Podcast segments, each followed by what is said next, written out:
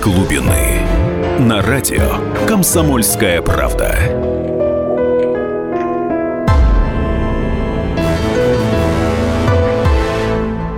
Здравствуйте, дорогие радиослушатели. С вами Егор Холмогоров, э, публицист, писатель, а, историк. А, наш студийный номер телефона 8 800 29702. Вы по нему можете дозвониться, задать вопрос, выкрикнуть какую-нибудь свою реплику, чем примерно половина и занимается вместо задавания вопросов. Вот, можете написать нам в WhatsApp плюс 7 967 297 02 Некоторые еще пишут смс на номер, правда, почему-то для голосований 2420. Вот. То есть разные способы связи. Вы можете, в частности, связываться еще со мной через Твиттер, через Фейсбук, мои личные. Вот. И мы, как всегда, обсуждаем острые проблемы недели. За, это, за эту неделю много всего происходило, самого разного. Вот на нас, скажем, госпожа Савченко свалилась в Москву внезапно. Еще, понимаете, мы дожили в 2016 году. Моторола убит в Донецке, в Москву он, кажется, за все это время, по крайней мере, открыто ни разу не приезжал. Зато Надия Савченко разгуливает по Москве в вышиванке и приезжает морально поддержать украинских националистов, а, которых осуждают в Верховном суде Российской Федерации. За дело их осудили, надо сказать, а, хороший срок им впаяли за участие в войне против наших э, а, войск в Чечне. Вот. Но факт состоит в том, что, в общем-то, по сути, убийца Надежда Савченко, выданная а, Украине в рамках обмена, вот внезапно вдруг оказалась а, в центре Москвы, и никто с ней ничего сделать не может. И все наши официальные лица заявляют на ту тему, что а, ничего, ни, никаких претензий нет, юридически все чисто, въезд ей не закрыт, непонятно совершенно почему. То есть у меня возникает вопрос, вот, скажем, на Украину я въехать не могу. Это может, конечно, и хорошо, потому что если бы я сейчас проехал, прошелся бы в центре Киева, наверное, меня бы сразу пристрелили, как Олеся Бузину там, э, э, и как прочих критиков киевского режима. Но я даже не смогу в этом центре Киева оказаться, просто потому что официально Украина закрыла мне и многим другим въезд. Вот. При этом госпоже Савченко никакой въезд в Россию не закрыт. Вот такие вот а, а, анекдотические подробности. Почему это так? У меня хороший вопрос. Мне, меня это интересует. То есть украинская пресса, понятное дело, а, э, утверждает, что это потому, что на самом деле Савченко прода, продалась Путину, вот, что она приехала сюда за новыми э, инструкциями, но у нее действительно позиция после того, как она отсидела в российской тюрьме и получила приговор, действительно несколько изменилась. Она теперь за диалог с Донбассом, за то, чтобы как бы всем договориться, вот, давайте как бы сядем по-пацански, пожмем друг другу руки, но, понимаете, от этого она не перестала быть убийцей наших журналистов. От этого, она, от этого она не перестала быть убийцей мирных граждан Донбасса. И то, что там Путин ее помиловал по просьбе а, Несколько странно, надо сказать, эта просьба, просьба была подана а, родственников наших убитых журналистов. От этого в сути Надежды Савченко ничего не изменилось. И когда она появляется у нас, ну, это странная действительно совершенно история. Вот. Ну, давайте перейдем пока к более спокойным, как бы менее как бы нервным темам. Э, э, например, к пресловутому Константину Райкину вот которого я, когда пришел сюда, э, пока шел предыдущий час в этой студии, очень эмоционально обсуждали, что вот он заявил, что в России цензура, что вот цензура мешает творить. Ну, начнем с того, что отстаивают вот эти господа театральные деятели. Сейчас много будет таких воплей о цензуре, о том, что достали борцы за нравственность, о том, что достали как бы люди, которые требуют, скажем, не допускать русофобии в э, спектаклях, фильмах и так далее, что художник должен творить свободно. Вот. А начнем с того, что эти господа отстаивают только одно – свое собственное право организовывать цензуру в соответствии со своими, по большей части, глубоко либеральными, глубоко русофобскими, глубоко как бы антирусскими и антиобщественными идеями. Вот есть очень хороший пример, скажем, у меня есть такой замечательный друг, а, режиссер Валерий Старчак, который поставил потрясающий спектакль по повести временных лет. Вы можете себе представить, казалось бы, такая странная вещь, как спектакль по летописи. И вот ему это удалось. Как бы это совершенно фантастическое зрелище. Я бы с удовольствием вам сказал бы, пойдите в такой-то театр, этот спектакль посмотрите. Но вот в чем беда. Нет такого театра, где можно посмотреть этот спектакль. Его удалось показать два или три раза в каких-то случайных там торговых галереях, где-то еще, а больше во всей огромной театральной Моск...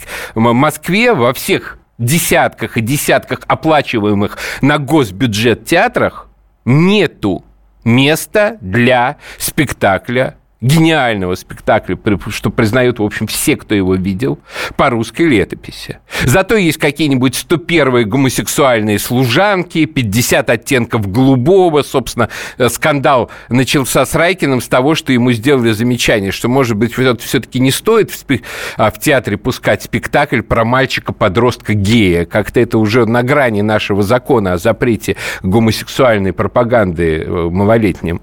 Вот. Тут-то он и возмутился. То есть, понимаете, вот все эти голые задницы бесконечные, они представлены в нашем театральном сообществе в огромном количестве. Ни одного нормального фактически спектакля в городе Москве увидеть не удается. Ну, я раз примерно в два года нахожу спектакль, на который как бы не стыдно и не противно сходить. При этом это жрет действительно огромные деньги – при этом вот постоянно очередной какой-то творец э, прибегает для того, чтобы сообщить, что у, вас тут страшная цензура, вы тут навязываете всем свое православие, вы всех задолбали со своей духовностью. Вот мне хочется сказать, что, может быть, мы задолбали вас со своей духовностью, а вы нас со своей гомосятиной достали еще гораздо больше. И мы не хотим за это платить. Наша духовность, она хотя бы бесплатная. А ваша гомосятина стоит миллионы, миллиарды государственных рублей. И не надо нам больше рассказывать про цензуру. Вот. Ну, давайте сменим немножко тему, потому что вот, в общем, эти борцы с цензурой уже а, достали. Теперь вопрос, вопрос совершенно в другой плоскости. Неожиданно слушателей очень интересует вопрос о Венесуэле о том, удастся ли там президенту Мадуру удержать власть, который а, которую у него пытаются отобрать по импичменту со стороны парламента. Потому что аналогичная история а, была уже недавно в Бразилии, где президента Дильму Русов как бы антиамериканскую как бы вот антиамериканскую, в смысле анти-США. Конечно, вот формулировка касательно латиноамериканских президентов, э, э, что это антиамериканский, э, звучит несколько смешно, но тем не менее. Вот. А теперь подкапываются под наследника и преемника Уга Чавеса Мадуро. Вот. Мне представляется, это мне это с самого начала, как умер Чавес, представлялось неизбежным, что будут попытки его преемника сверну, свергнуть, всю эту боливарианскую революцию свернуть, особенно еще на фоне падения цен на нефть. Потому что, потому что понятное дело, что на фоне падения цен на нефть э, э, удержать как бы тот режим, который существовал в Венесуэле, было довольно сложно. Ну, да, давайте продолжим. После у нас будет сейчас небольшая реклама. Оставайтесь с нами, никуда не переключайтесь, задавайте новые, вопро... задавайте новые вопросы и продолжим сейчас уже через несколько минут.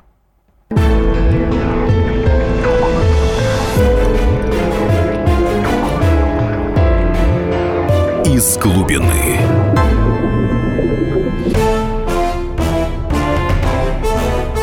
Товарищи солдаты и офицеры российской армии. Полковник Баронец разрешает обратиться. Звоните и задавайте накопившиеся вопросы. Угроза НАТО, жилье для военнослужащих и перевооружение России – Обо всем этом Виктор Баранец знает лучше других. Программу «Военный ревю» слушайте по будням с 5 вечера по московскому времени.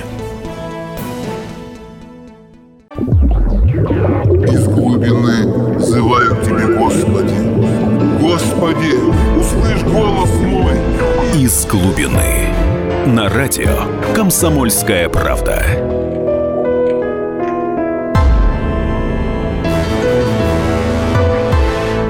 Так, здравствуйте всем еще раз. Я Егор Холмогоров. В эфире радио «Комсомольская правда». Я обсуждаю с вами какие-то острые политические, общественные темы недели. Наш студийный телефон 8 800 297 02. А плюс еще у нас есть WhatsApp, куда тоже народ активно пишет, кто-то даже благодарит. Спасибо большое. Плюс 7 967 297 02. Некоторые пишут смс на короткий номер 2420, и они даже доходят. Плюс еще у радио «Комсомольская правда» есть твиттер, собака радио, нижнее подчеркивание, КП, очень, про, очень простой твиттер, куда можно писать, куда можно обращаться а, с вопросами, и можно в мой твиттер личный тоже обращаться с вопросами. В общем, очень много а, вопросов. Да. Егор, почему вот эти про скажем так, гомосексуалистов, которые в прошлой части я упоминал в связи с этим выступлением Райкина, почему они не уедут за границу? Там же прекрасно. Границы-то открыты. Ну, понимаете, ответ на этот вопрос элементарен. Им -то, они там никому не нужны. Видите ли, весь талант значит, большей части этой тусовки состоит в том, что они умеют и желают со вкусом обгаживать Россию.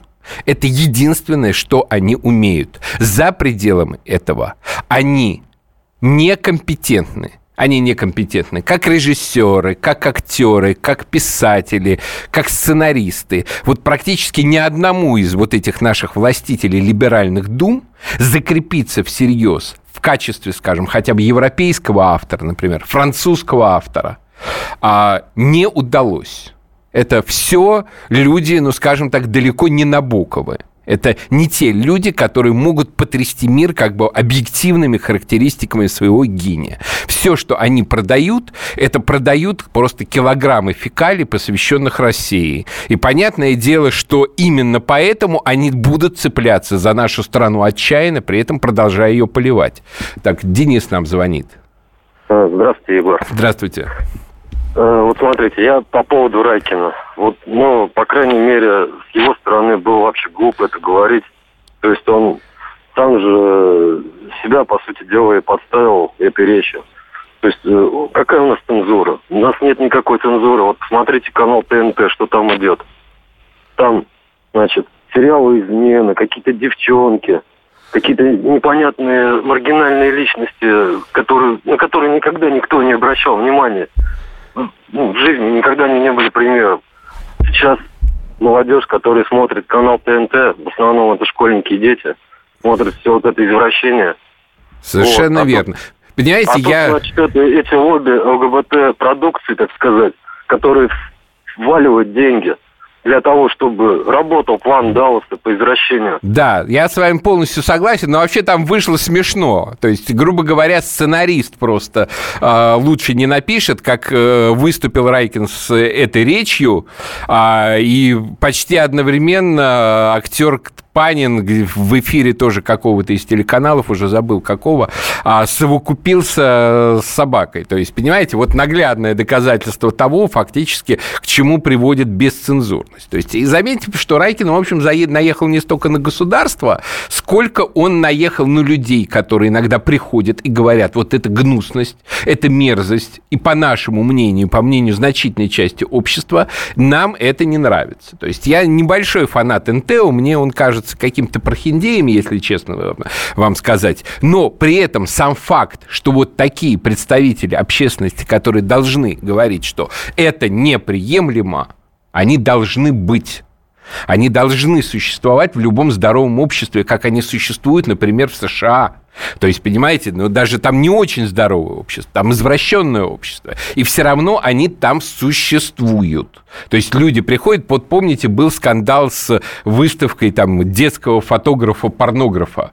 То есть, понимаете, у нас это была новость, потому что у нас об этом Стержеса никто не слышал. А в Америке вокруг всех его выставок проходят обязательно протесты христиан, которые требуют их закрыть. Там в одном из штатов, кажется, в Аризоне или в Арканзасе, вот в каком-то из двух, его альбомы даже официально запрещены. То есть, понимаете, это нормальная, естественная, в общем, даже западная практика общественного как бы высказывания по поводу той или иной дряни, которая существует. Анатолий нам звонит.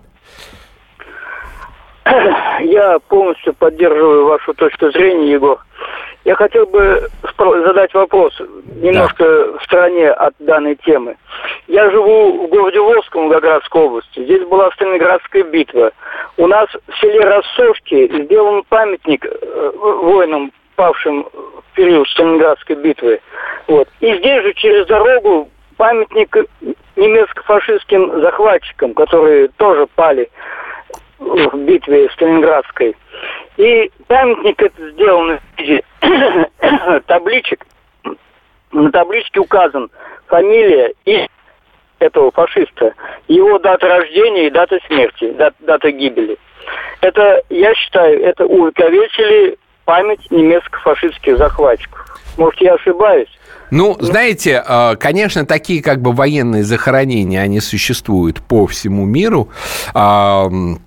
И везде как бы на полях войн как бы все участники этих войн после заключения мира пытаются поставить как бы такие таблички. Но, скажем, у нас немцы во многих местах действительно развернулись вот настолько, что они ставили ставить не просто как бы памятники жертвам войны, а прям вот какие-то такие монументы немецкому героическому духу. Вот, а со, вот я про то, что как бы так вот в Сталинг... под Сталинградом а, услышал э, впервые, ну, скажем, например, под Оржевом. Помнится, в свое время они поставили очень пафосный мемориал, причем там развернутый. Вообще немцы очень стараются перетянуть тему Сталинграда на свою сторону. Они очень много выпускают книг, снимают фильмов вот о страданиях этих э, оккупантов в Сталинграде, что как бы под, как бы так подкалывая читателю, что они уже бы сочувствовали не столько нашей стране и нашему народу, вглубь которого пришли эти завоеватели, сколько вот им самим, их личной трагедии, что, видите ли, они крысу ели. Да что бы они там не ели, если они пришли на нашу землю, если бы они все бы там передохли бы с голоду. По счастью, их разгромили и заставили сдаться для них же самих раньше, чем они с, с этого голода все подохли. Вот. То есть, понимаете, как бы здесь нужно действительно, я думаю, просто иностранным партнерам, когда они пытаются эти кладбища э, открыть, просто давать понять, э, что есть определенная мера вкуса, которая допустима, и что для памятников оккупантам, иностранному вторжению на нашей земле есть определенные нормы. При этом они с нашими памятниками в Европе, как знаете, во многих странах не стесняются, особенно в Польше. В Польше там уже вообще просто пошло разрушение массовое памятников нашим солдатам, потому что они якобы не освободители, а оккупанты.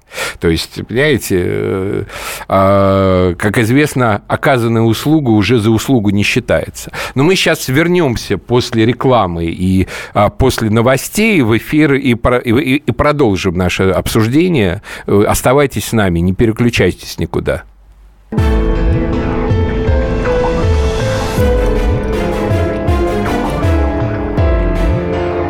Из глубины. Разгадать планы Владимира Путина не под силу даже западным спецслужбам. Но я, Эдвард Чесноков, знаю, чего хочет наш президент на самом деле.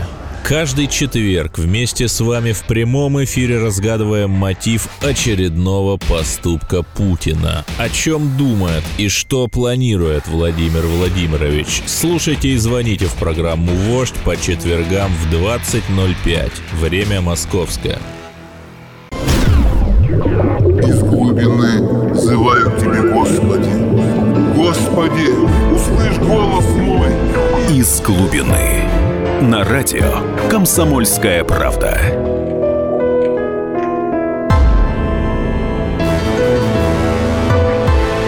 Так, здравствуйте еще раз. Я Егор Холмогоров. А, телефоны объявлять не буду, потому что все равно сейчас несколько вопросов, которые надо осветить как раз до перерыва, едва успею. Вот, меня спрашивают, что я могу сказать по поводу истерики, которые в, ан- в английской прессе, вообще в западной прессе устроили по поводу перехода нашего авианосного крейсера «Адмирал Кузнецов» в Средиземное море. Вот, ну, что могу сказать? Что они боятся. Это, в общем, достаточно традиционная истерия. Они и в э, а, 1905 году, когда через Ла-Манш проходила эскадра адмирала Рождественского, она тоже, они тоже истерили и устраивали всевозможные провокации. Не нравился им российский флот. Правда, тогда это все, конечно, плохо закончилось э, в Цусиме. Надеюсь, на этот раз все-таки для нашего флота в Средиземноморье это все закончится лучше. Вот. Может, вообще еще ничего не начнется, но как демонстрация, эта демонстрация весьма эффективная. Дело в том, что Запад больше всего боится, что у нас появятся авианосцы. Как ни странно, они так ядерного оружия нашего не боятся, как авианосцев. А почему? Потому что ядерное оружие, понятное дело, что, скорее всего, если его применят, то применят один раз, и поэтому никто не будет стараться, все будут стараться его не допускать. А вот если у России появились бы авианосцы, то это означало бы, что она бросила Америке серьезный вызов а, в контроле, в общем, в глобальном контроле за миром, который осуществляется прежде всего по океану. Поэтому еще в советское время, фактически, можно сказать, агентура влияния очень много работала над тем, чтобы советская власть от строительства авианосцев отказалась. Очень долго бегали такие инструкторы ЦК КПСС и кричали, что авианосец – это оружие империалистической агрессии, и поэтому у социалистического государства ни в коем случае авианосцев быть не может.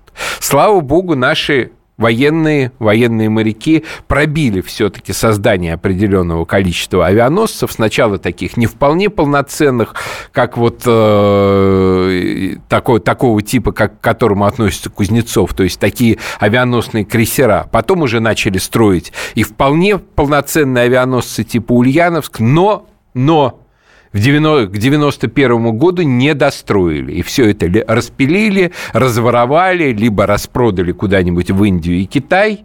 Причем первым делом за это взялись. Помните, был такой, в общем, очень мерзкий перестроечный персонаж, академик Арбатов, вот он первым делом начал атаковать, как началась перестройка, идею авианосцев. Вот сразу, сразу понятно, кто где шпион, как его легко, в общем, вычислить. Ну вот, в общем, у нас остался из авианосцев только Кузнецов, да, несовершенный, да, он на дизельном ходу, из-за этого, собственно, он дымит, а у американцев большая часть авианосцев атомные, в этом случае он бы, конечно, не дымил бы, но нам надо эти, этого типа корабли строить, потому что лучше, лучшего как бы а, корабля в условиях современной войны, то есть корабля, который может за 3-9 земель на другом конце мира осуществлять контроль, а сейчас в сегодняшней реальности контроль за ситуацией, это контроль прежде всего с воздуха,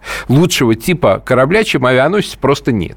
Для защиты ближайших берегов у нас есть такие небольшие хорошие корабли, вот э, а, а, типа «Зеленый дол» и так далее, такие малые ракетные корабли с калибрами. Или, или же фрегаты типа «Адмирал Григорович». Я их видел этим летом в Севастополе, и то, и другое. Великолепные действительно сооружения, которые этими ракетами могут достать очень далеко очень далеко и очень могут быстро, очень скрытно перемещаться. То есть флот, который прикрывает как бы наши побережья, которые даже на как бы среднюю зону выходят, у нас есть, он должен быть маленьким, и это неплохо. Это как раз хорошо. Но для дальней океанской зоны, для того, что для ситуации, грубо говоря, если, скажем, в той же Венесуэле придется поддержать президента Мадура, вот сейчас был бы у нас еще один авианосец, послали бы куда-нибудь поближе к венесуэльским берегам. Или если Кубу опять придется прикрывать, если, скажем, э, американцы э, попытаются все-таки там свергнуть режим вместо того, чтобы, э, как сейчас они пытаются с Раулем Кастро заигрывать. То есть для дальней большой геополитики нам нужны авианосцы.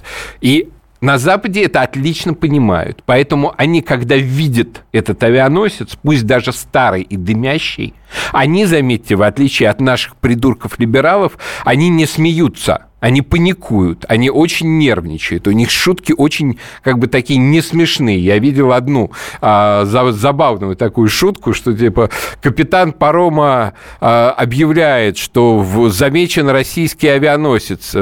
Капитан надеется, что каждый а, пассажир на борту исполнит свой долг. Это знаменитая формула адмирала Нельсона а, в Трафальгарском сражении, Я, что как бы адмирал надеется, что каждый из вас исполнит свой долг. То есть они уже готовы готовится тонуть. Вот. Поэтому очень хорошо, что он вышел, что он прошел, что, может быть, он и в Средиземном море как-то нам пригодится. И вообще нам надо напоминать о том, что все-таки мы действительно большая морская держава. Потому что деньги, вложенные во флот, у нас очень много таких флотофобов, к сожалению, есть в обществе, но тем не менее, деньги, вложенные во флот, они окупаются, потому что флот это ситуация, когда ты платишь железом, даже в случае, если, скажем, корабль потопили, а не с жизнями. То есть не десятками, сотнями, миллионами а, тысяч солдат, миллионами солдат, а, как при сухопутной войне. При морской войне, в общем, а, рискует довольно ограниченное количество морских экипажей, да и то не всегда. То есть это размен денег как бы на человеческие жизни. И поэтому на флоте, на мой взгляд, э, экономить нельзя. Так, теперь что спрашивают, э, что дальше еще спрашивают? Спрашивают про эту дочку олигарха э, Эли, Элину, кажется, Бажаеву, которая написала а, про то, что лучше где угодно, чем в Рашке. А сама учится в МГИМО. Вот, собственно говоря, я, меня поразило, конечно, заявление от МГИМО о том, что ректор поговорит с ней, проведет беседу и так далее. О чем может быть беседа с ректором у студент, со студенткой Московского государственного института международных отношений, то есть будущих дипломатов, если этот будущий дипломат называет страну, интересы, которые она собирается защищать, Рашка, и говорит о том, что лучше где угодно то есть, по всей видимости, включая Эфиопию, Сомали. Вот, кстати, вот в Сомали ее хорошо бы, наверное, бы отправить спецпредставителем, что называется. Вот. Чем, а, чем в Рашке. То есть, на мой взгляд, разговор может быть только об одном. А, сударыня, а когда вы, собственно, заберете документы из нашего а, богоспасаемого учебного заведения? Больше разговаривать тут не о чем. Это что касается вот того факта, что это студентка. Но там и второй интересный факт. Это то, как вообще золотая молодежь, как дети и внуки наших олигархов, относятся к России. Они относятся, в общем-то, как к кормовой базе своих родителей, даже не как своей собственной. То есть сами они зарабатывать у нас деньги, в общем-то, не собираются.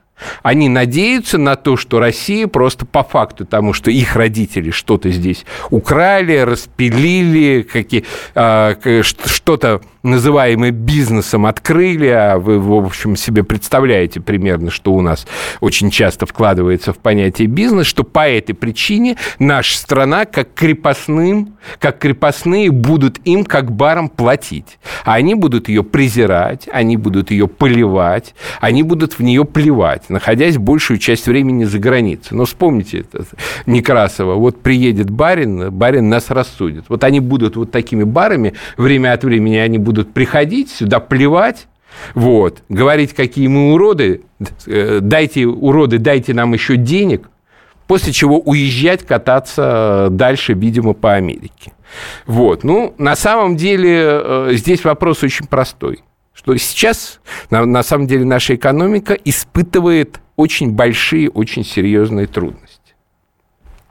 Богатство папиков вот этих золотых деток в 90-е создавались за счет того, что, в общем-то, все распиливалось и все разрушалось. Разрушались заводы, предприятия, снимались станки, а, продавались э, провода спиленные на металлолом и так далее. Вот вообще все эти богатства по большей части создавались на разрушении.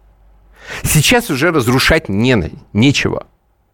А созидать они не умеют. Они не умеют создавать как бы вот действительно эффективное производство. Они не умеют делать так, чтобы эти производства давали товары, которые можно продать и, соответственно, получить за это деньги. Соответственно, соответственно возникает вопрос, а на что они, собственно, будут содержать вот всех этих дочек своих? Вот. Они будут содержать всех этих дочек, по всей видимости, на том, чтобы что-то отнимать у нас – там, при помощи налогов, при помощи повышения всевозможных тарифов, э, различных, ухи, различных ухищрений, как бы, при помощи которых олигархат обычно пристраивается к государству. Вот, понимаете, у меня вот возникает вопрос. Вот, э, скажем, а, к тебе действительно приходят, к тебе вот приходят и говорят, а вот дай денег вот на эту вот девку, которая называет твою страну Рашкой. Ну, как вот ты к этому отнесешься? Ну, по всей видимости, а, эти люди считают нас завоеванной страной, которая вынуждена им платить дань. Ну, а что должна делать завоеванная страна, с моей точки зрения? С моей точки зрения, завоеванная страна должна начинать борьбу за национальное освобождение, за свой суверенитет. Вот, потому что если, потому что колониям вообще принято вести антиколониальную борьбу. Завоеванным народам принято вести как бы борьбу за свое освобождение. То есть они хотят, чтобы мы их воспринимали вот так вот, как тех, от кого надо освободиться, но они этого скоро добьются. Вот. Ну, сейчас оставайтесь с нами, мы вернемся после короткой рекламы, никуда не уходите, продолжим отвечать на ваши вопросы.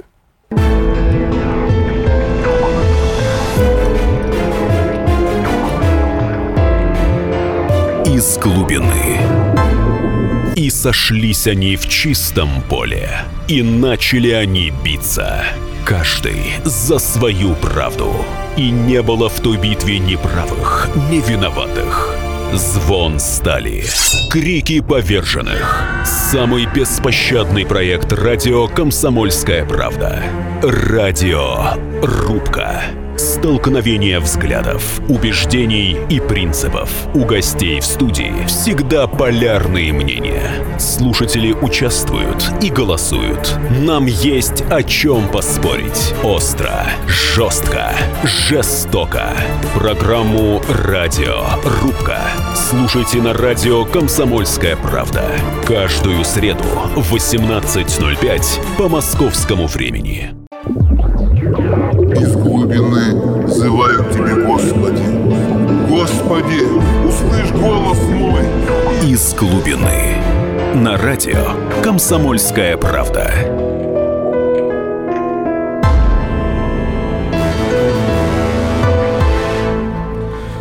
Вот, ну и на самом деле в продолжение вот темы за границей, так еще раз на всякий, на всякий случай напомню, если вдруг кто забыл, что я Егор Холмогоров, вот, и что можно даже звонить нам на телефон 8 800 297 02 со своими вопросами. Вот, а пока звонков нет, я вам расскажу еще немножко как раз про ту самую заграницу, которую так любит дочка олигарха, это Бажаева.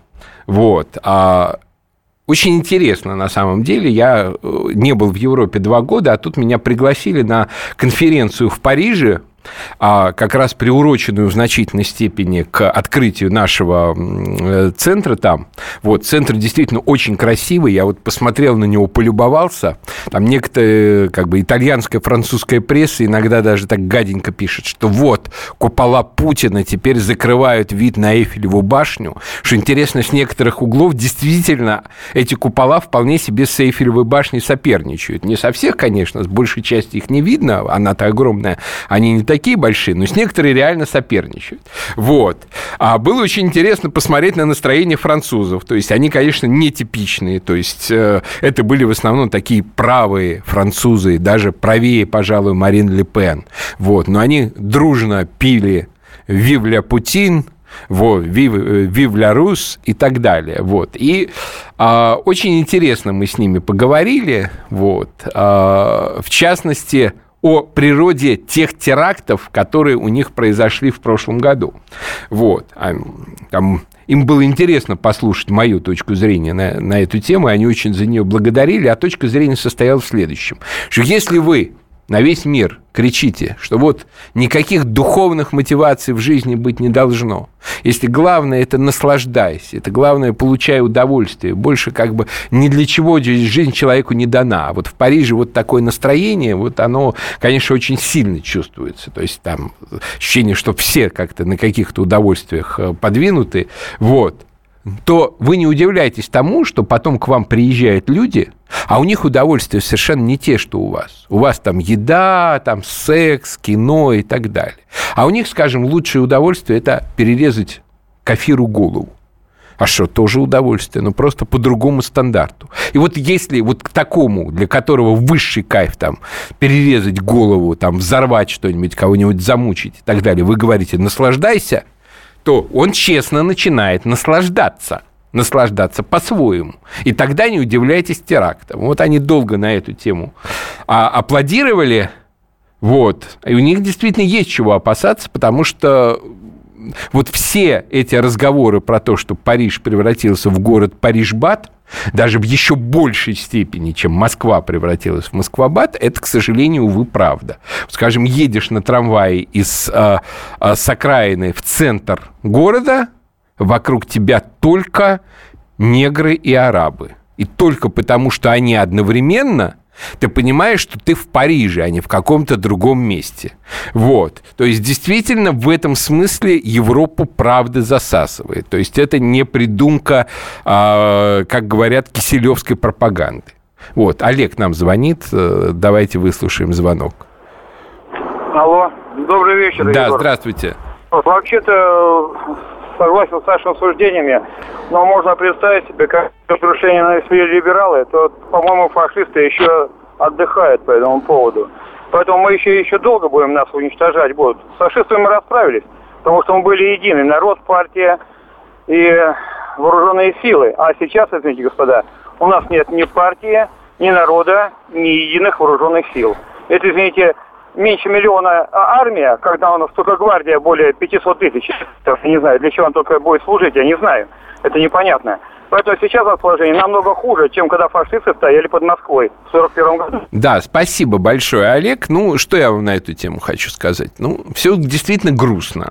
По крайней мере, не весело. Вот я недавно тут читал потрясающая совершенно новость о постановлении Конституционного суда Республики Якутия-Саха.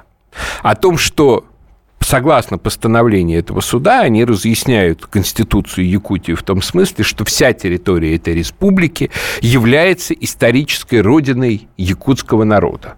Причем, что интересно, они разделяя, э, разъясняли так вот ту статью, в которой, которая вообще-то была предназначена для защиты, скажем, и других как бы коренных народов, а, которые живут на территории Якутии, в частности, русских старожилов, которые там появились не намного а, позже, чем якуты. Потому что как бы вообще на этой территории все народы, которые там сейчас живут, практически они все откуда-то когда-то пришли там, и якуты не исключение, все пришли.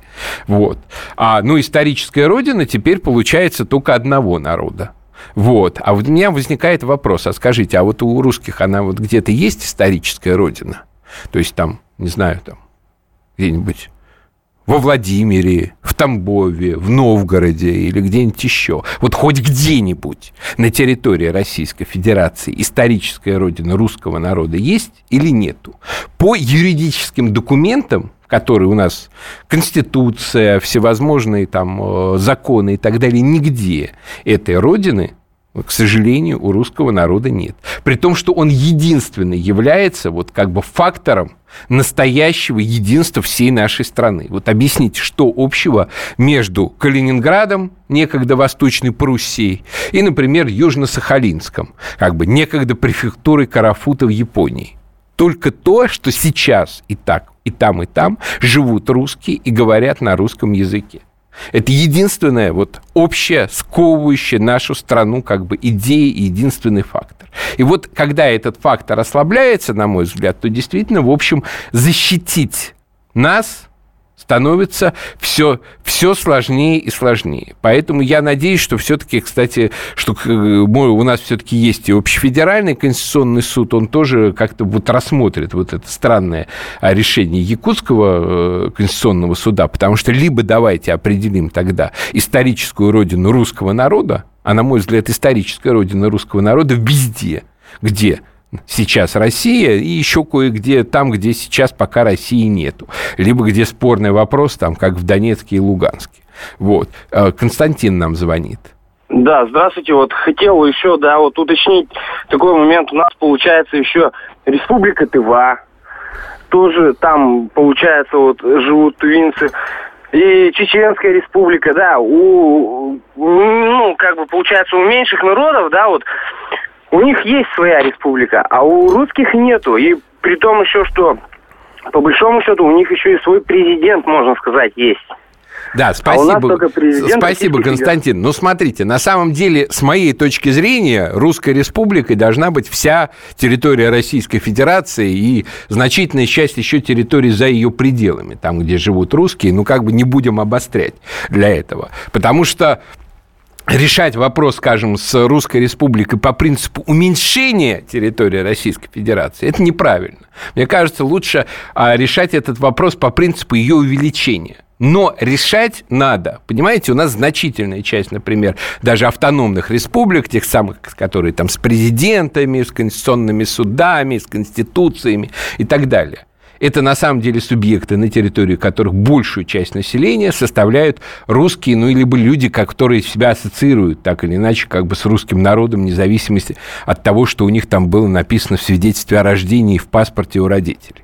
Вот. Однако получается, что на этих территориях русские – это какой-то народ второго сорта – вплоть до того, что русских вынуждают учить какие-то местные языки на обязательной основе, тем самым, кстати, сокращая часы на изучение русского языка. Вот. А есть какие-то вот титульные национальности. И только вот русские нигде не титульная национальность. То есть это ненормальное положение, которое, на мой взгляд, нужно решать в сторону большей унификации территории России чтобы большая часть, что, скажем, провести референдумы о том, хотите ли вы, скажем, из вот этой вот автономной республики, непонятно чьей, стать обычной областью Российской Федерации, нормальным субъектом Федерации. Кстати, при этом нашим областям, русским, наоборот, следовало бы поднять немножко а, их возможности, их полномочий, особенно по части культурного развития народа. То есть вот эта ситуация – она была бы нормальной. Та ситуация, которая сейчас, она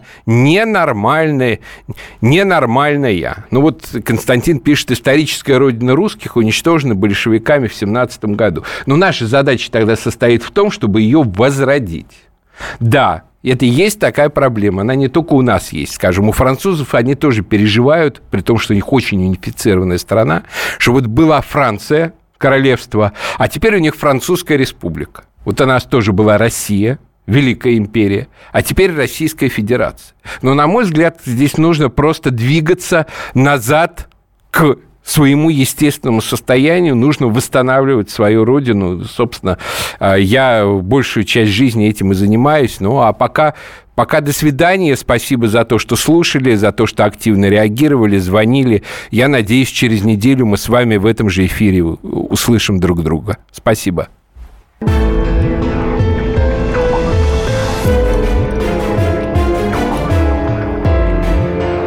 Из глубины.